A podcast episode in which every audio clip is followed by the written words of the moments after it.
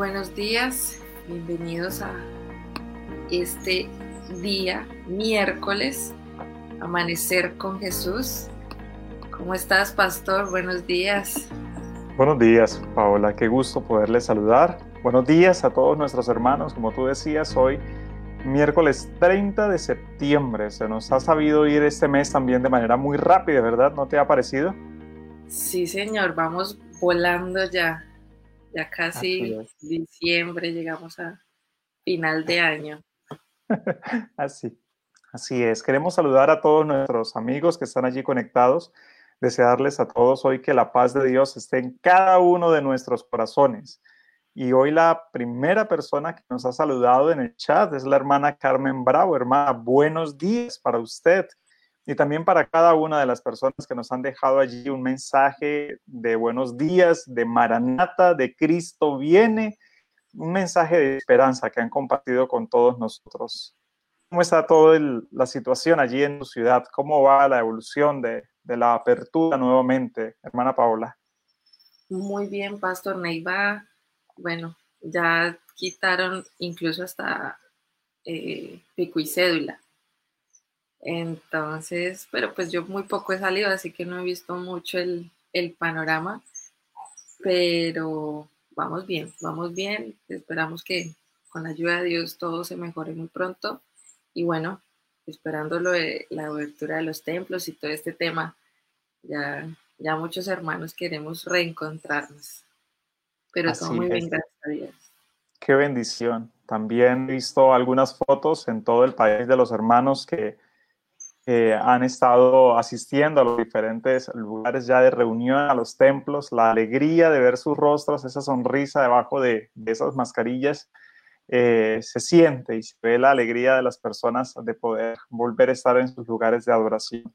Bien, como es tradicional en nuestro programa, recordamos nuestra frase célebre en este momento que es Maranata, para que todos puedan escribir allí, Cristo viene por ti y por mí. Y con esa frase, hermana Paola, queremos darle entrada en este momento a nuestra hermana Marisela, quien va a tener en esta hora con nosotros estos tips que nos están ayudando tanto, estos videos interactivos que de seguro todos nuestros niños pueden ver de pronto un poco más adelante en el día. Algunos todavía están terminando de luchar allí con las, con las cobijitas. Hermana Marisela, muy buenos días, qué gusto saludarla. Muy buenos días, Pastor Darwin. Buenos días, Paulita. Qué gusto verles. Gracias. Dios nos bendiga en este nuevo día, Amanecer con Jesús. Bueno, durante esta semana, como estamos descubriendo y este, enfatizando el cuarto secreto para una familia feliz, Pastor Darwin, por eso estamos trayendo estos videos eh, tan bonitos que, bueno, no solamente para los niños, sino también para los adultos, nos dejan grandes mensajes para eh, nosotros como padres, que es nuestra primera responsabilidad y que el Señor nos va a pedir cuenta, ¿no? ¿Dónde está tu grey? Y la grey más importante son nuestros hijos. Así que es un deber sagrado. Eh, nuestro lema es el culto familiar, bendición celestial. Así que, queridos eh, hermanos y amigos, mm, vamos a colocar un video también muy lindo sobre el culto familiar y de allí vamos a, sacar algunas partes muy importantes que necesitamos resaltar en esta mañana. Quiero pedir el favor a Paulita que nos coloque el video, por favor. Hola, padres. Su hijo se encuentra en una fase muy interesante, llena de cambios que generan inseguridades. El apoyo de los padres es importantísimo y se necesita gran esfuerzo y amor para entender y orientar al niño en esta fase donde está dejando la niñez para convertirse en un adolescente y caminar hacia la vida adulta. Esta es la edad de los cuestionamientos y de las ganas de demostrar que creció a pesar de que aún desea ser niño. En el libro El hogar cristiano, de la autora Elena de White, página 481, leemos que el secreto para salvar a vuestros hijos está en hacer vuestro hogar hermoso y atrayente. La indulgencia de los padres no le a los con Dios ni con la familia, mientras que una influencia firme y piadosa dedicada a educar debidamente su espíritu salvará de la ruina a muchos de ellos. Por eso es importante reflexionar. ¿Cómo pueden transformar el momento del culto familiar en una reunión placentera para esos jóvenes? Aquí les dejamos algunas sugerencias. Elige un ambiente amplio y acogedor. Prepare con antelación actividades desafiantes, como un concurso de versículos bíblicos, teléfono inalámbrico repitiendo los versículos memorizados, búsqueda de versículos bíblicos, adivinanzas de personajes bíblicos, entre otras. Use la creatividad. Si alguien de la casa toca algún instrumento o canta, puede pedirle que tenga una parte especial en el culto. Comience con una canción conocida por todos y recuerde siempre sumar alguna diferente que puedan aprender juntos. Luego de la canción, separe un momento para compartir los acontecimientos del día o la semana, identificando la actuación de Dios en esos momentos. Permita que su hijo elija una historia de la Biblia o estudie la lección de la escuela sabática. Si se siente motivado, permita que él mismo cuente la historia. A esta edad, sienten curiosidad de comprender mejor la vida de algunos personajes bíblicos. Use ese momento para conocer más a fondo el día a día de esos personajes. ¿Qué tal armar un cronograma de estudios y que cada miembro de la familia busque una curiosidad para contar en el momento del culto? Luego de la historia, oren recordando pedir la intercesión divina sobre algún conocido, familiar o amigo. Una buena idea sería crear un cuaderno de oración, donde todos puedan anotar los nombres de las personas o situaciones por las cuales orar. De vez en cuando, permita que su hijo organice el culto. Eso mostrará que usted confía en él y lo ayudará en el proceso de la autoconfianza.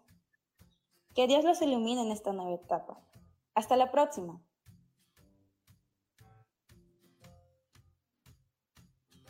Muy bien, así que este video nos da varios tips importantes que debemos tener en cuenta, queridas familias, para realizar el culto familiar. Con nuestros hijos en las edades, digamos, primarios, menores, eh, adolescentes, que bueno, ellos son más desafiantes, quieren descubrir mucho más cosas, es importante entonces poner en práctica estos consejos, ¿sí? Y uno de ellos que me parece genial antes de todo esto es planificar. El culto familiar no debe salir así, así digamos de repente. El culto familiar debe tener un horario específico. Los miembros, nuestros hijos, todos debemos saber cuándo es el culto familiar, cuándo lo vamos a hacer. Recordemos que debemos eh, tener el culto matutino y el culto vespertino. Así que eh, debemos ponernos de acuerdo con nuestros hijos cuál es la hora mejor donde podamos estar todos reunidos para hacer el culto familiar. Así que la planificación es muy importante. Y también me gusta mucho lo que dice ahí el video, que debemos mm, también hacer un cronograma y este, delegar. Sabemos que la responsabilidad primaria de llamar al culto es el padre, ¿verdad? Cuando no está el padre y la madre, y eh, también, pero importante, que el padre delegue, digamos, este, el miércoles eh, le corresponde a Juan Daniel, el jueves le corresponde a María Paula. Eh, un ejemplo, ¿no? El nombre de mis hijos, de que ellos dirijan el culto familiar, o sea, hacerlos que ellos tomen como su, su, propia iniciativa, ayudarles para que ellos dirijan. Eso está creando en ellos un valor de que lo pueden hacer. Así que es importante delegar responsabilidades también en el culto. No solamente el padre, puede delegar. Muy bien. Eh, importante, eh, queridos hermanos, que en el culto familiar se haga de manera práctica el mensaje que nosotros queremos transmitir. Cuando nosotros eh, nos ponemos a leer un texto o un versículo, este, un capítulo, un versículo de la Biblia, es importante estar seguros de que el hijo comprendió ese significado. Entonces, no es solamente leer, sino que también debemos asegurarnos de que entendió el significado. Entonces, es muy importante este, preguntarles, ¿Qué piensas acerca de este versículo, hijo? Mm, ¿Cómo, cómo este, lo podemos, digamos, eh, vivenciar mucho más este versículo? Entonces, una práctica muy importante es que coloquemos en ese versículo el nombre de, uno, el nombre del hijo, y hacerlo de en primera persona. Un versículo de la Biblia, el, por ejemplo, el versículo que más eh, favorito, el que a usted más le gusta, coloque su nombre allí en vez de dejarlo en tercera persona, lo pones en primera persona.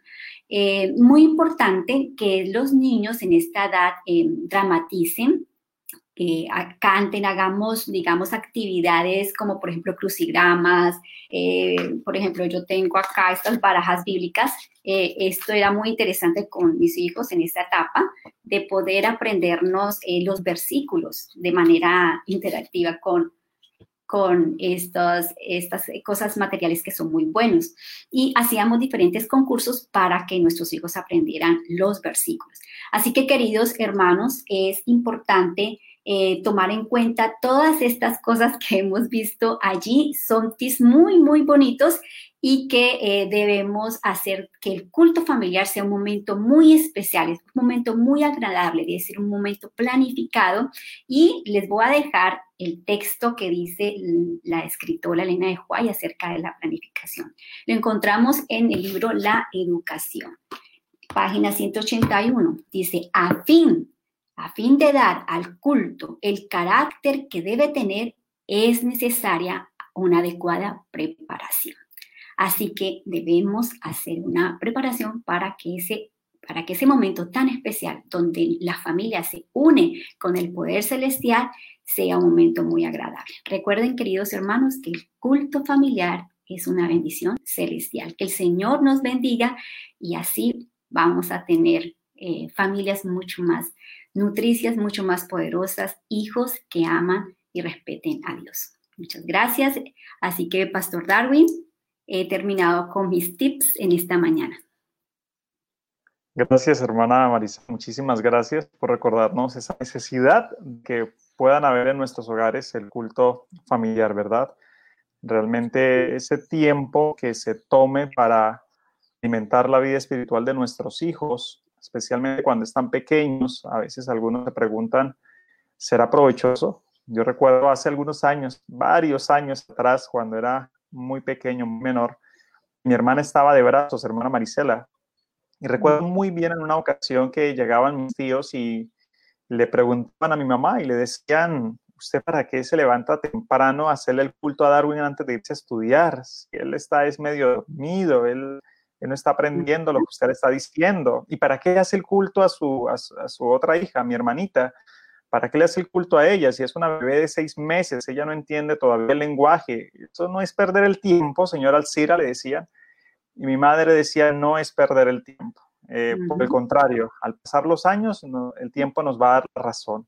Y han pasado los años y, el Señor ha sido bueno y nos ha sostenido a mi hermana y a este servidor en la iglesia, en los caminos de Dios. Entonces, todo lo que sembramos, la niñez en el corazón, en el tiempo de nuestros niños, da buenos frutos para honra y gloria del Señor en el futuro, en el presente y en el futuro. Así que padres, necesitamos de aprender estos consejos que nos los trae la hermana Marisela en video, nos trae cartica, nos enseña de muchas formas, como para que nos guste como para que digamos, sí, queremos nosotros hacerlo. Muchas gracias, hermana Marisela, por ello. Muchas gracias. Bien, y en esta obra vamos a tener la oportunidad de adentrarnos en un tema bien especial.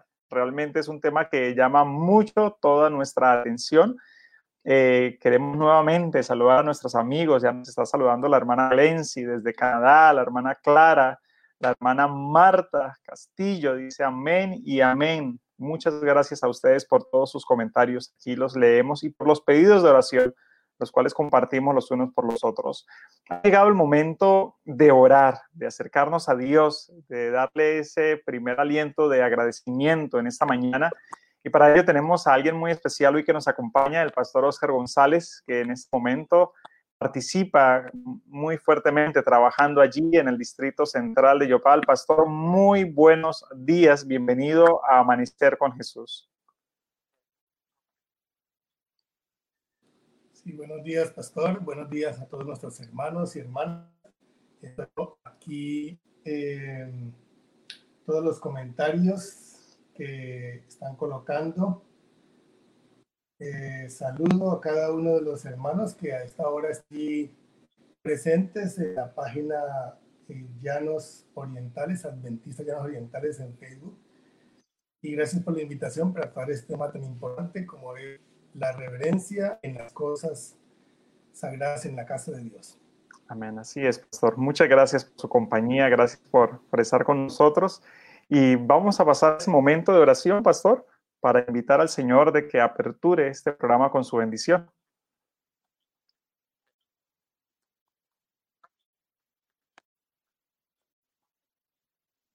Ok, vamos ahora. En esta ocasión vamos a incluir al pastor Samuel García, su esposa, sus dos hijitos, eh, que motivo de oración principal, ellos están en el distrito Aguazul, en el departamento de Casanare, y vamos a incluir, igual que las peticiones de oración que los hermanos están colocando ahí. Eh, veo aquí algunos saludos, así que para todos ustedes igualmente nuestros recuerdos y deseo que el Señor les bendiga en este día. Vamos a hacer la oración para empezar. Señor, gracias estamos por este nuevo amanecer. Tú has sido bueno con nosotros al permitirnos la oportunidad de descansar esta noche, de amanecer este nuevo día con el deseo de hacer muchas cosas, pero la primera de esas es eh, dedicar estos momentos para el culto, para el estudio de la palabra, para la comunión contigo. Y por eso rogamos que nos guíes en esta hora al momento de estudiar la palabra y que lo que hoy aprendamos pueda ser una vivencia diaria en nuestras vidas eh, personales y también nuestra vida como comunidad que asistimos, que pertenecemos, que compartimos la creencia, la vivencia en la iglesia adventista para que lo que aprendamos hoy pueda guiarnos justamente en este desarrollo espiritual como iglesia, como miembros de esta comunidad. Danos tu bendición en el resto de esta programación y en este día en el nombre de Jesús. Amén. Amén. Muchas gracias, pastor, por ello. Bien, y queremos hoy introducirnos en el tema que vamos a tratar, que precisamente hace alusión a una palabra, una frase que mm, desde niños es muy recalcada en nuestra mente y es la palabra reverencia. Creo que cada vez que comenzamos a crecer siendo los menores es una de las palabras que más nos están recordando nuestros padres al decirnos la forma correcta de cómo debemos comportarnos en diferentes situaciones. A veces siendo niños nuestra voz es un poco alta cuando conversamos, a veces somos un poco corredores en algunos lugares donde no debemos de hacerlo, inquietos, saltones, pero al pasar los años nuestros padres comienzan a corregirnos. Bueno, algunos de nosotros nos quedamos un poco más con las lecciones aprendidas, a otros nos cuesta más nos quedamos con algunas cositas allí todavía en nuestra mente de querer estar disfrutando de pronto algunos juegos aún en los lugares donde no se debe. Hoy vamos a hablar de la reverencia. ¿Qué tan necesaria es la reverencia? Usted puede recordar, querido amigo o querido hermano, la última vez que usted eh, fue al culto de adoración. Recuerde esos últimos sábados antes de estos meses de pandemia. Quiero que lo recuerde por un momento. Y ahora quiero que usted, de 1 a 5, vamos a hacerlo más fácil, de 1 a 5 usted pueda hacer una pequeña encuesta conmigo en esta obra, una encuesta en vivo.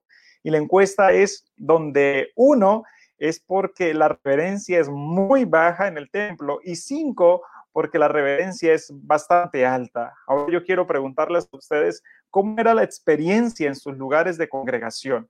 ¿Será que antes de que sea la virtualidad, que ahora se apaga la cámara y no se sabe cómo se están portando allí atrás, pero cuando estábamos asistiendo antiguamente en el templo, eh, ¿cómo era la reverencia en la casa de Dios en su iglesia? ¿Era uno?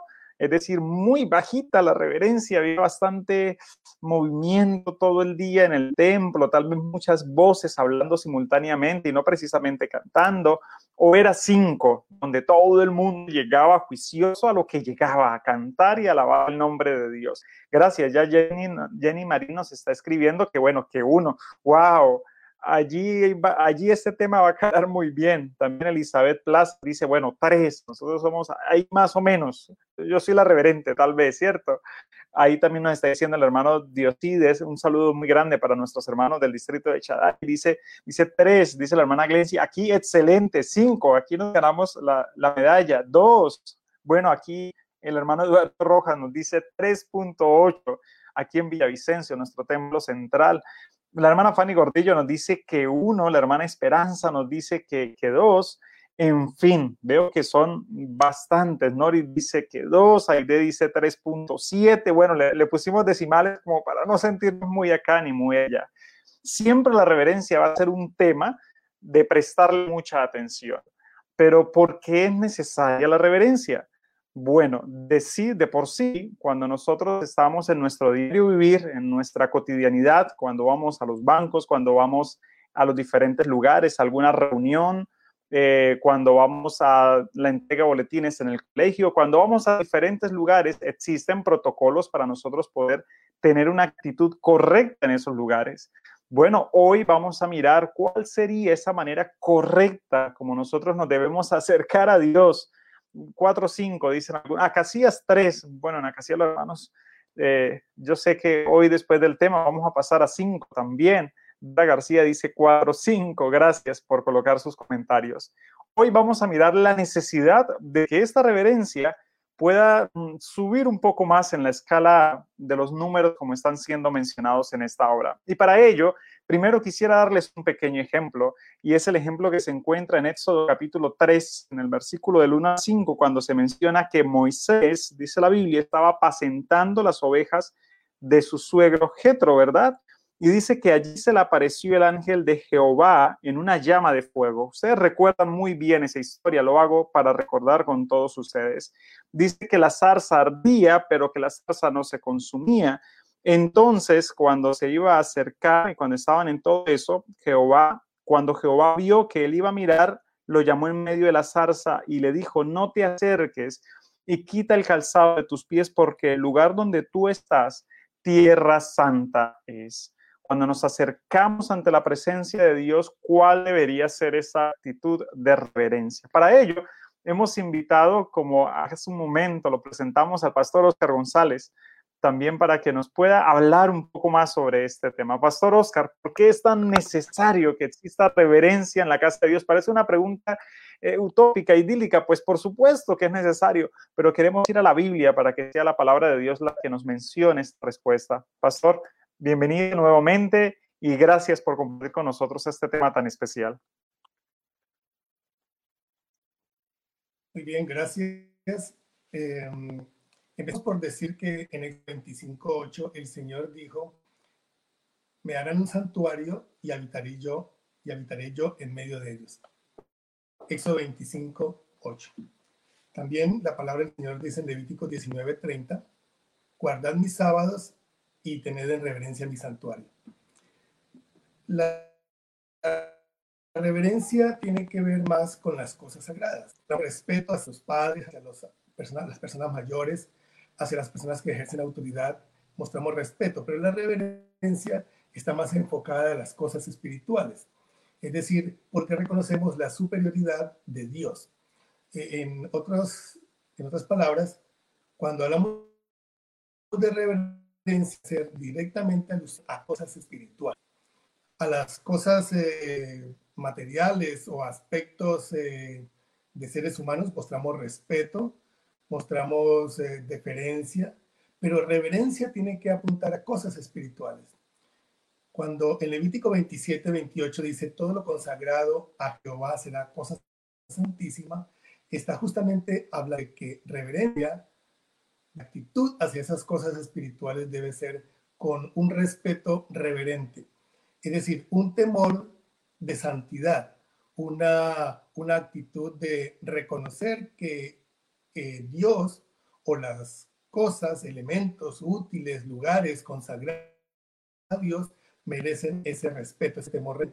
Eh, ya se mencionó el caso de Éxodo 3.5, donde se le pide a Moisés quitarse los zapatos porque ese era un símbolo de reverencia a las cosas espirituales, a Dios en ese tiempo. Hoy en día, pues nuestras iglesias generalmente no nos quitamos los zapatos porque ese no es el signo, eh, la forma de expresar ahora reverencia, aunque en algunas, eh, en algunos eh, ambientes árabes o musulmanes, esto sí para ellos es un signo de reverencia. Pero déjenme hacerles una pregunta porque me gusta interactuar con los hermanos a través del chat. Muéstrenme algunos ejemplos bíblicos de irreverencia y que el Señor actuó, que el Señor agrado. Así que voy a leer en el chat mm, esa, la respuesta a esa pregunta. Ejemplos bíblicos de irreverencia, de irrespeto a las cosas espirituales y que el Señor actuó, que el Señor mostró su desagrado por como era mm, se efectuaban esas acciones. Voy a leer aquí alguno, aquí a ver, no sé si ya tenemos alguno y le voy a pedir a Paola que nos coloque allí eh, en el chat si tenemos ya alguna de esas respuestas.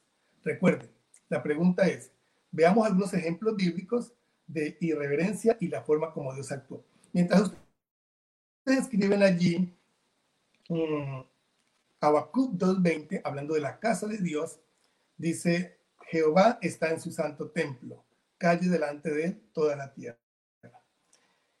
Me gusta el versículo porque está, está tocando las cosas en el contexto correcto. No es nuestra casa, no es nuestro templo, no es nuestro lugar, es la casa de Dios. Y aquí dice el profeta Habacuc, Jehová está en su. Es decir, eh, aquí tenemos bien claro el contexto de que estamos en la casa de Dios. Por eso cuando salgamos de nuestra casa y vayamos al templo, recordemos que no vamos a nuestra casa, vamos a la casa de Dios.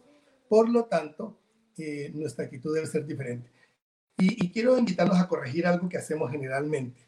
Todos hemos caído en esta, en esta falla cuando eh, en la oración inicial, en el templo, en la, pues lo que llamamos la iglesia, el lugar de culto, decimos, Señor, queremos pedirte que vengas y estés con nosotros. Pues eso está mal porque somos nosotros los que hemos llegado a la casa de Dios. E, es decir, si alguien debemos, debe ir, somos nosotros, porque ese lugar lo dedicamos al culto, ese lugar lo dedicamos a la casa del Señor. Así que nuestra oración debería ser, Señor, estamos en tu casa, los que hemos llegado somos nosotros, así que nuestra actitud sea correcta. No te pedimos que vengas a tu casa, no te pedimos que estés aquí, pues tú, estás aquí. Eh, y un ejemplo interesante es la dedicación que se hizo del templo de Jerusalén. Es decir, cuando se hizo la oración, se dijo claramente en esa oración, esta es tu casa y tú vas a morar aquí. Y nosotros vamos a ir aquí para presentar a nosotros, nuestros hijos, nuestras ofrendas. Así que la próxima vez que oremos, eh, podemos decirle, Señor, estamos aquí en tu casa. No digamos, Señor, no te invitamos. No, pues estamos en tu casa. Es como que yo estoy en la casa de una persona, estoy en la casa ajena y cuando esa persona llega le digo, bienvenido a su casa. Pues, eh, en la iglesia, entonces, en vez de orar, Señor, te nosotros tenemos que bien, tenemos a con el porque ya está en su casa.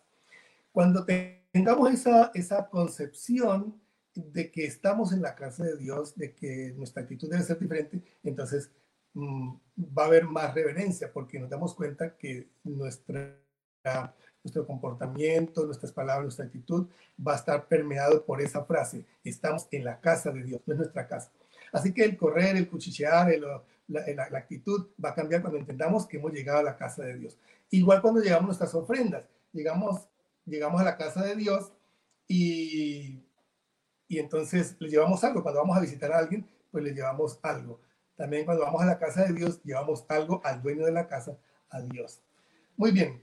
He, visto aquí algunas eh, respuestas. Muy bien. Eh, eh, aquí dice Claudia López, momento de lección por clases, cuando vemos así, hablamos mucho así, correcto. a veces se nos olvida. Los hijos de Leví, dice Jairo Ávila Espinosa, los hijos de Leví, correcto. Cuando Israel no obedeció con las porciones de maná, eh, Alfonso Murillo, muy bien, hermano Alfonso. La reverencia en el templo cuando los cambistas, dice el hermano Diosides López, muy bien. Y he visto otros, eh, otras respuestas anteriores, como el caso de Nadab y Abiú. Gracias por sus comentarios. Sigan escribiendo allí. Vamos a hacer referencia a algunos de ellos en nuestro estudio de esta mañana. Por ejemplo, mire usted el caso de Nadab y Abiú. Eso está en Levítico 10, 1 y 2. Es decir, aquí Nadab y Abiú ofrecieron fuego extraño. Eh, Dios no ordenó ese fuego. Cuando se encendió el fuego en ocasión de la dedicación del templo, el Señor encendió un fuego y de ese fuego era que se, se seguía usando. O un fuego que ya estaba determinado en la casa de Dios y ese fuego no se dejaba apagar. Por eso el continuo sacrificio el sacrificio de la mañana, el sacrificio de la tarde, eh, mantenía vivo ese Eh, gracias Jairo Ávila por hablar de los hijos de Leví. Gracias a Claudia López, gracias a eh, Dora García. Muy bien por esos comentarios. Estoy leyendo sus comentarios, así que pueden seguir interactuando ahí. Cuando Nadab y vio que eran sacerdotes, llevaron un fuego diferente. Eh, en realidad, más que el fuego, lo que significaba era la actitud de las cosas espirituales. Estaban ebrios, habían olvidado el camino de la reverencia, de respeto a las cosas sagradas, y por eso el Señor los castigó. Interesante que después del castigo, con la muerte de esos muchachos, que eran sacerdotes, eh, el Señor le dijo a Aarón que debía mm, mantener una actitud sobria, dar compasión, tristeza, porque eso despertaría justamente la compasión del pueblo y desagrado hacia el Señor. Pero yo quiero ahondar un poquito más en un caso interesante de irreverencia. Así que les invito a buscar Segunda de Samuel, el capítulo 6 y versículos 6 y 7. Aquí está el caso de Usa.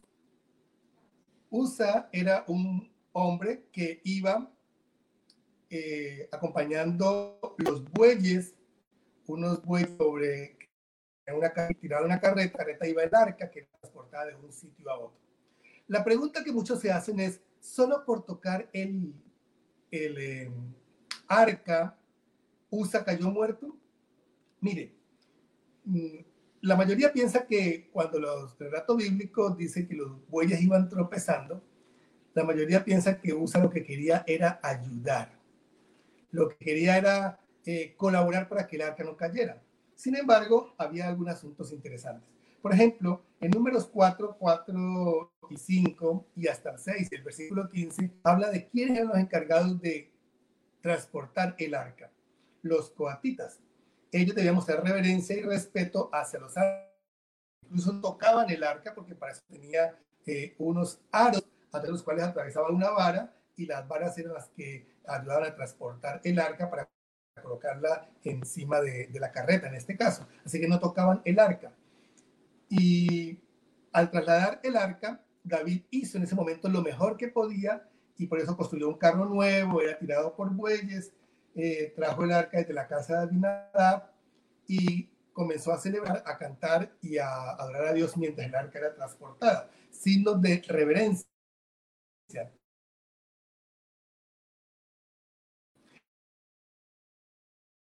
Pero este incidente nos está hablando de, de una manera eh, irreverente. Sustantivo que está allí, que no es un texto, no es una, un término bíblico muy bien eh, poco empleado de irreverente, nos indica que la forma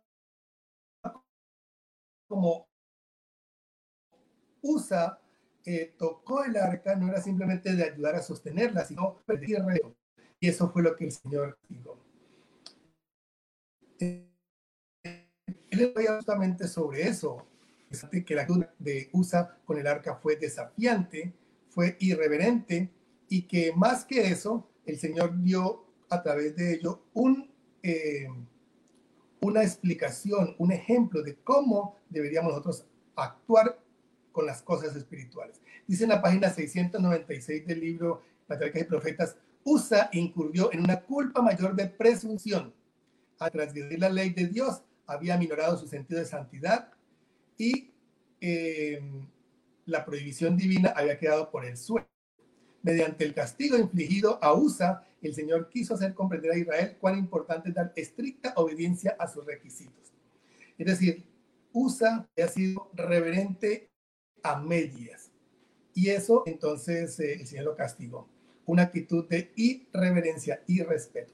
Pero también quiero hacer alusión a un, eh, a un incidente bíblico cuando el profeta Samuel se demoró para eh, eh, ofrecer un sacrificio en Gilgal y entonces el rey Saúl, rey Saúl fue tomar él la posición de sacerdote y hacer él el sacrificio.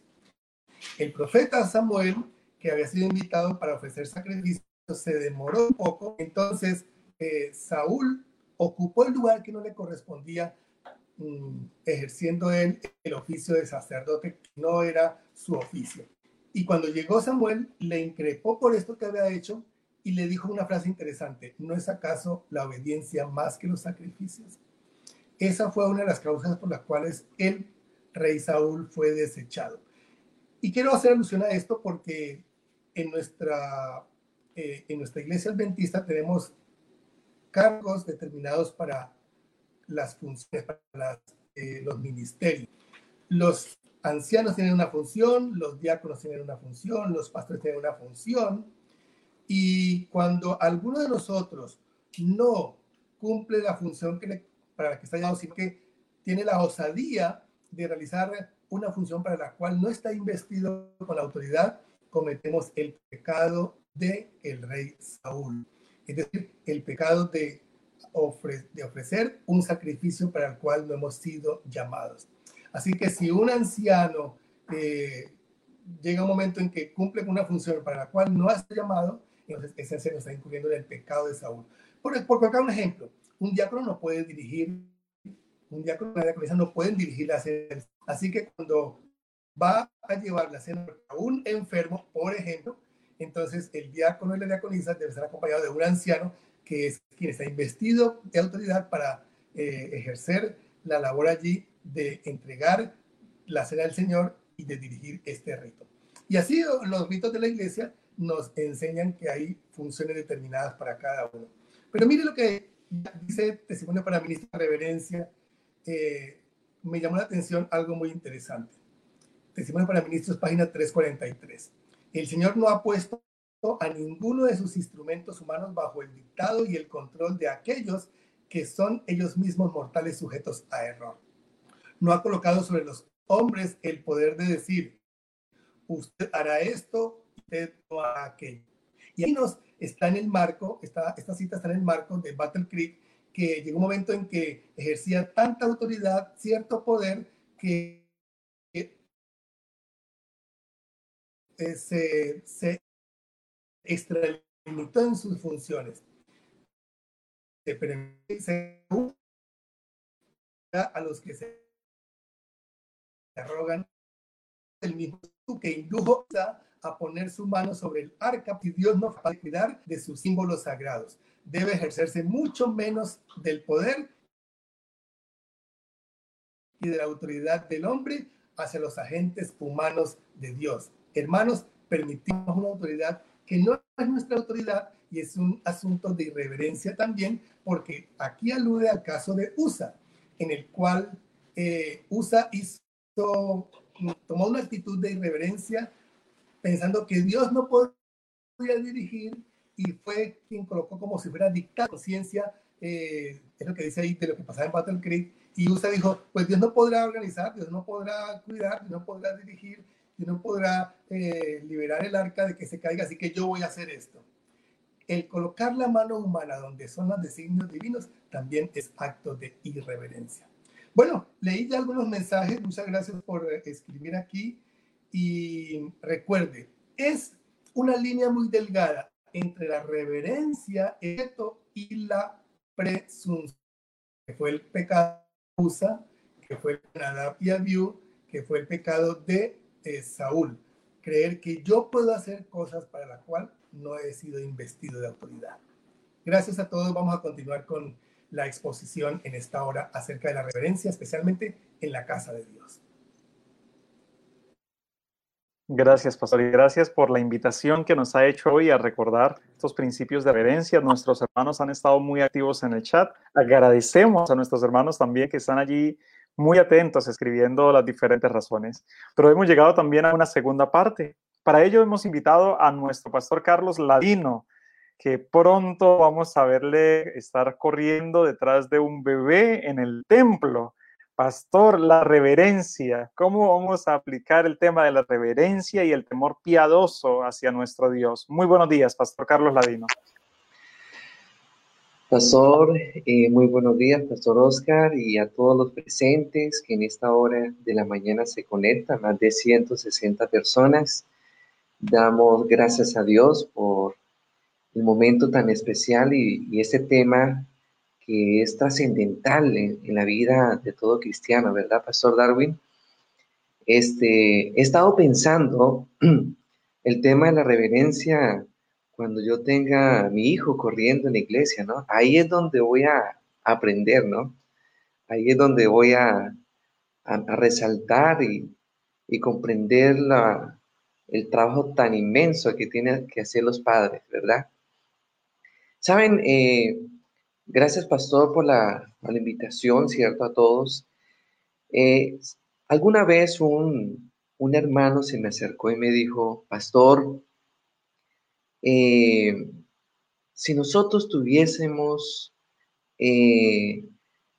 el fervor misionero de los hermanos de testigo de Jehová, así me dijo, si nosotros tuviésemos la vestimenta de los hermanos de la iglesia eh, pentecostales y resaltó y añadió lo siguiente, si tuviésemos la reverencia de los hermanos católicos, fuéramos esa iglesia ideal.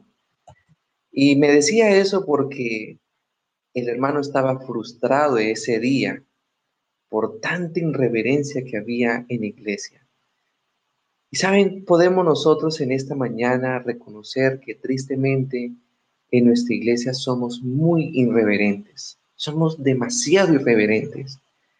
Y, antes de avanzar con el tema, yo quisiera preguntar a los hermanos que están aquí conectados, ¿qué es lo que no se debe hacer dentro de la iglesia? Yo quisiera leer aquí en esta mañana los comentarios ¿Qué es lo que no se debe hacer dentro de la iglesia? Quisieras eh, eh, leer los comentarios de las personas que están aquí conectadas. ¿Qué es lo que no se debe hacer dentro de la iglesia antes, durante y después del culto? E, yo, les doy un, ejemplo, pastor, para que mientras se van animando en el chat. Por ejemplo, algo que no se debe hacer es que a veces estamos en el servicio, entra una llamada al teléfono y contestamos, no solamente se contesta la llamada, sino que nos colocamos en pie en la mitad del templo y comenzamos a hablar, aló, no le escucho, no le escucho, ya, ya salgo de la iglesia para hablarle y comenzamos a salir caminando, eh, compartiendo la conversación con todo. Bueno, eso es una de las cosas que no debemos hacer en la iglesia. Ya, ok, así es, mi pastor. Por ejemplo, la hermana Dora García dijo que no se debe hacer es comer. Usted va a creer, pastor, pero, pero lastimosamente hay personas que comen dentro de la iglesia. Sí, eso es una cosa impresionante. Comen, contestan teléfonos. A veces, no sé si le ha pasado, pastor, pero estamos en el culto y de repente suena una, un llanerazo por allí. No tienen el tono de, de eh, el tono de, de, eh, de Jesús, ¿cierto? Mi amigo es Jesús, ¿no? A Jesús se entrega todo Suena es un llanerazo allí, hermanos, y qué impresionante eso, ¿no? Eh, bueno, ¿qué es lo que no debemos hacer antes, durante y después del culto? Quisiera, eh, quisiera en este momento eh, leerlo, ¿no? Por ejemplo, la hermana Franci dice, el teléfono, comer chicle, mira, comer chicle, hablar, pararse adentro, afuera, dice allí, pararse a hablar contestando el teléfono y no poner atención a lo que se enseña en la iglesia. Nuestra hermana Alice comienza a escribir. Lastimosamente, nosotros cometemos todos esos errores. Mira, nuestra hermana Gloria Rojas dice, no permitir que los niños coman o beban dentro de la iglesia. ¿Pasa eso, hermanos queridos? Eso pasa frecuentemente. Y eso es algo tan reverente que nos diéramos cuenta que estamos ante la presencia de Dios, eh, estaríamos nosotros avergonzados ante esa realidad, ¿no? Eh, ¿qué, es, ¿Qué es como tal la reverencia? Quisiera preguntarles, podríamos sacar una lista interminable, ¿no? La reverencia es un profundo respeto hacia Dios, podemos decir, ¿verdad? La reverencia es establecer la diferencia entre lo sagrado y lo común, resaltaba el pastor Oscar González, ¿no? Pero también la reverencia consiste, consiste en una actitud de sumisión, de adorar, de, adorar, ¿verdad? A ese Dios creador, ese Dios poderoso. Pero saben una cosa, eh, ¿qué es en sí la reverencia según la palabra de Dios? eh, se usa a menudo un significado que significa temor, pero no es un miedo de sentir eh, ese sentimiento de, de, estar aterrorizado por el mal. Simplemente la reverencia es una postura, ¿verdad? De profundo respeto y de admiración reverente a aquel que es perfecto en santidad, aquel que es perfecto en majestad y autoridad y poder. Y donde quiera que estemos, apreciados hermanos, tengamos presente que Dios está allí, que está allí. Es una promesa maravillosa. Hay tantas cosas que habla de aquellas personas que son reverentes. Eh, la irreverencia son comparados con lo peor. Usted puede buscar en, la palabra de Dios y puede encontrar una cantidad de cosas que sucedieron aquellas personas que fueron irreverentes. Y Dios demanda la reverencia en nuestro servicio a Él. Eso es algo que tenemos que tener presente. Hay una actitud que me gusta, Pastor Darwin, de, un personaje en la palabra de Dios. Eh, un hombre llamado Jacob, ¿recuerda?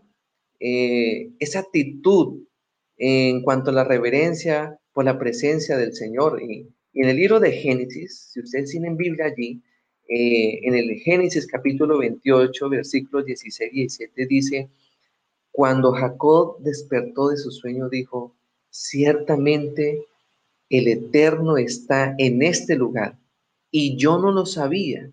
¿Y qué dijo Jacob? Tuvo miedo y dijo, cuán temible es este lugar. No es otra cosa que casa de Dios y puerta del cielo. Ah, apreciados hermanos, es que las palabras referidas por Jacob no era, no era temor como el que nosotros captamos. Ese temor no indica miedo, sino indica respeto, indica admiración. Eso es algo muy importante. Lo más maravilloso es que Dios oye la oración de los reverentes. Sí, cuando nosotros somos reverentes ante el Señor, es, es algo que nosotros tenemos que tener presente, que Dios es, eh, escucha la oración de los reverentes. En el libro de Nehemías, capítulo 1, versículo 11, mira lo que dice, busquen en su Biblia. La Biblia dice, eh, te ruego, oh Jehová, este, esté, perdón, ahora atento tu oído a la oración de tu siervo y a la oración de tus siervos, quienes desean reverenciar tu nombre. Concede ahora buen éxito a tu siervo y dale gracia delante de aquel varón, porque yo servía de copero al rey. Mira que Dios espera que cada uno de nosotros seamos reverentes, eh, me gusta que están eh, hablando, ¿cierta? ¿cierto? Eh, por ejemplo, la hermana Luz dice, para mí no me gustan muchas cosas en la actitud de algunos hermanos de murmurar al prójimo. Oye, eso pasa, eso pasa lastimosamente, ¿sí? los niños juegan, corren, griten las sillas. Hay que enseñar la reverencia. Pastor, yo necesito que me, que me enseñe, no sé cómo es, pero hay algo que, que uno, no sé si le ha pasado, pero yo estoy predicando y, el niño está corriendo allí, el niño está jugando, el niño está tirando una cantidad de cosas y uno le provoca decirle al papá, por favor, ¿cierto? Por favor. Pero cometemos el error, ¿cierto? De, de quizá de pronto permitir eso. Yo no sé ahorita que voy a ser papá, ¿cierto? Tengo tantas cosas, ¿cierto? Que, que pedirle al Señor porque no, no sé cómo saldrá ese, ese chiquitín, ¿no? Eh, pero, lastimosamente, tenemos que resaltar que tristemente, ¿cierto? Somos irreverentes. Eh, ¿qué, ¿Qué es lo que no se debe hacer dentro de la iglesia? Tenemos una lista, pastor, interminable, ¿cierto? Pero eh, vamos a hablar ahora qué es lo que se debe hacer dentro de la iglesia. Ahora, vamos a ver esta, esta pregunta qué es lo que se debe hacer dentro de la iglesia, antes, durante y después. Pastor, por ejemplo, ¿qué se debe hacer dentro de la iglesia? Eh, antes, durante, después. No sé si tiene algo que resaltar. Claro que sí, antes de, eh, yo creo que todo nace en la disposición desde cuando salimos de nuestros hogares. Desde nuestro hogar comienza la reverencia en la casa de Dios. Cuando somos juiciosos en el asunto, por ejemplo, del tiempo, de llegar a tiempo a la iglesia y de poder tener una disposición correcta, llevando los, los elementos que necesito para adorar al Señor, mi Biblia, mi himnario, una agenda, un lapicerito, para poder estar atento a lo que hay allí. Pero de seguro que nuestros hermanos también estarán escribiendo una larga lista de qué es lo que sí debemos hacer allí en la iglesia. Ok, gracias pastor. Y sí, así es, pastor. Quiero terminar con una cita de la sierva de Dios en el libro Patriarcas y Profetas. Dice lo siguiente, algunos se dirigen al Dios grande, todopoderoso y santo, que habita en luz inaccesible, como si se dirigiera a un, a un igual, a un inferior. Hay quienes se compartan, hay quienes se, perdón, se comportan en la casa de Dios como no se atreverían a hacerlo en la sala de audiencia de un soberano terrenal. Los tales deben recordar que están ante la vista de aquel a quienes los serafines adoran y ante quien los ángeles cubren su rostro.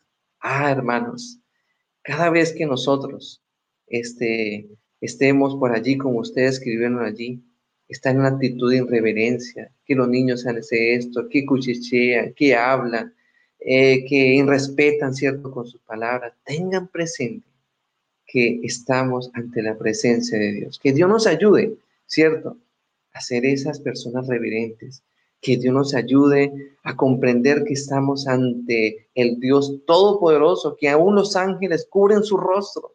¿Puede imaginar eso?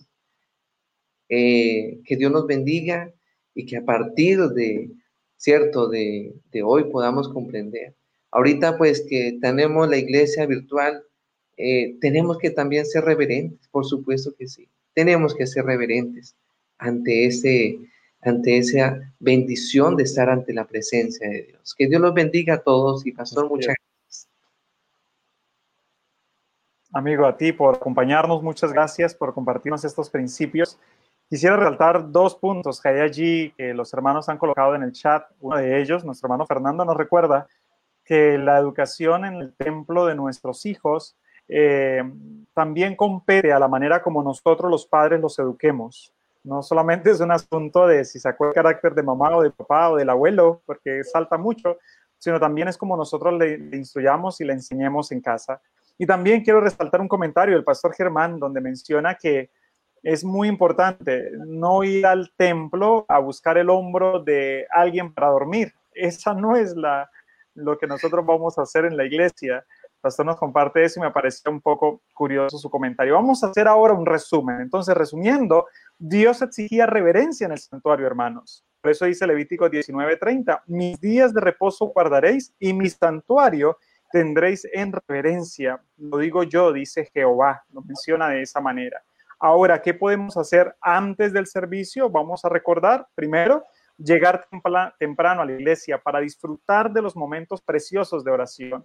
Segundo, sentarnos Mm, al llegar temprano de la, lo más cercano al púlpito posible para poder disfrutar mejor el, eh, el culto, para no distraernos, entre más adelante pues vamos a tener menos distracción y también como una medida de, cordialidad por si alguna persona por alguna situación o algún inconveniente le ha tomado el tarde, puede ubicarse en las sillas de atrás, de esta forma no interrumpa el servicio. Tercero, por supuesto, no llegar tarde. Es muy necesario que nos programemos en nuestro tiempo, en alistar a nuestros hijos, en preparar los desayunos para poder llegar a tiempo a la casa de Dios.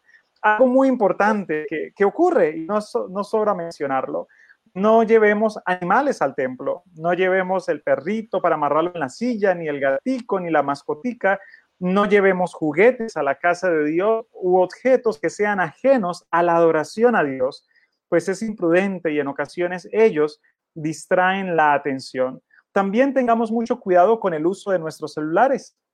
La tecnología nos aporta, pero mm, si me permiten decirlo, yo soy un convencido, todavía, todavía soy un convencido de que tener la Biblia en la mano en el momento de adoración a veces llega a ser un poco más valioso que leerla en el celular. Lo menciono con todo respeto porque a veces estamos en el celular leyendo la Biblia, cantando el himno y no falta un mensaje que llegue, no falta un anuncio, un like que le dieron alguna de mis fotos a veces la tentación y la curiosidad de ir a mirar estos asuntos en el celular si hemos de utilizarlo que sea exclusivamente para asuntos del templo.